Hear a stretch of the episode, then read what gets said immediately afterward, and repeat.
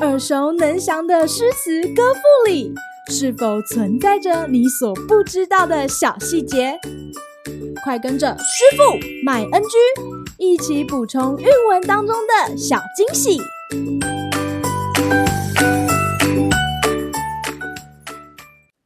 大家好，欢迎来到师傅麦恩居。今天要和大家介绍杜甫的《茅屋为秋风所破歌》。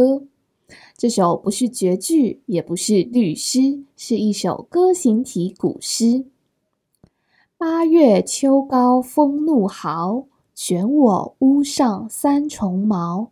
茅飞渡江洒江郊，高者挂卷长林梢，下者飘转沉塘坳。南村群童欺我老无力，忍能对面为盗贼。公然抱茅入竹去，唇焦口燥呼不得。归来倚杖自叹息。尔顷风定云墨色，秋天漠漠向昏黑。不衾多年冷似铁，娇儿恶卧榻里裂。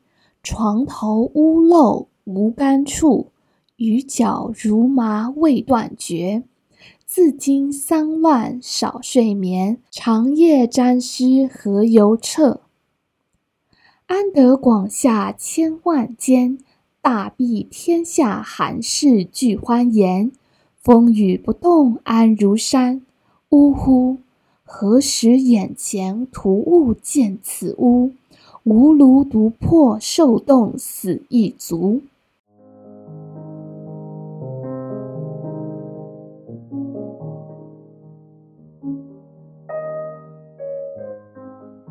今天和大家介绍的《茅屋为秋风所破歌》，一看名字就能猜到，诗人的茅屋应该是被强劲的秋风吹得七零八落。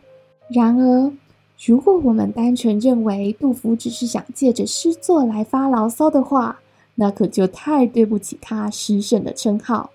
而且这首诗可是被认为展现杜甫忧国忧民情怀的代表作之一呢。为了躲避安史之乱，杜甫携家带眷逃往不容易受到战火波及的四川，并在浣花溪畔建立一间茅屋。没想到这个栖身之所一点都不牢固，秋风一吹，竟然就吹走屋顶上的茅草。而村里顽皮的孩子们欺负诗人年老没力气，抱着茅草跑进竹林里玩。不幸的是，生活的不如意还没有要放过杜甫。天黑之后，家里的棉被因为老旧，怎么样也捂不暖。孩子们夜里乱动，竟然不小心把被子踢破。更甚者，房屋因为破洞而一直滴水，这下杜甫哪能睡得着呢？师傅想问，换作是你，面对这么多糟心的事情，你会怎么想呢？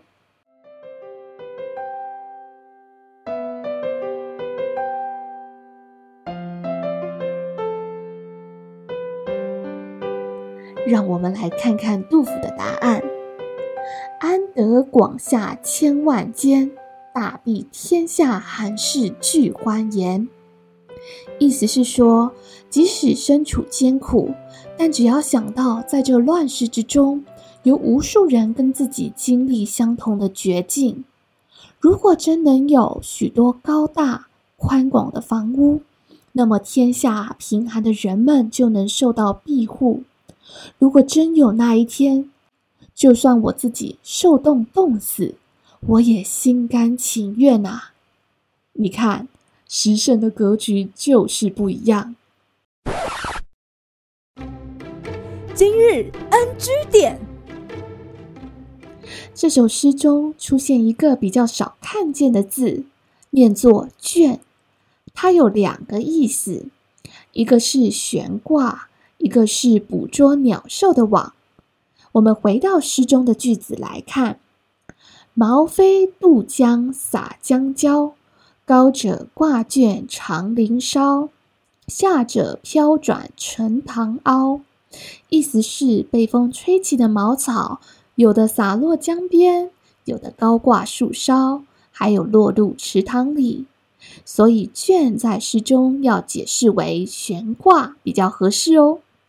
好啦，今天的师傅麦恩居就到此结束，我们下回再见喽，拜拜。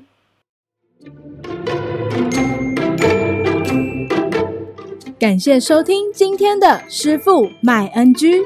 想要了解更多有关韵文的趣味知识，请记得按下订阅键，follow 我们，让你的诗词歌赋不 NG。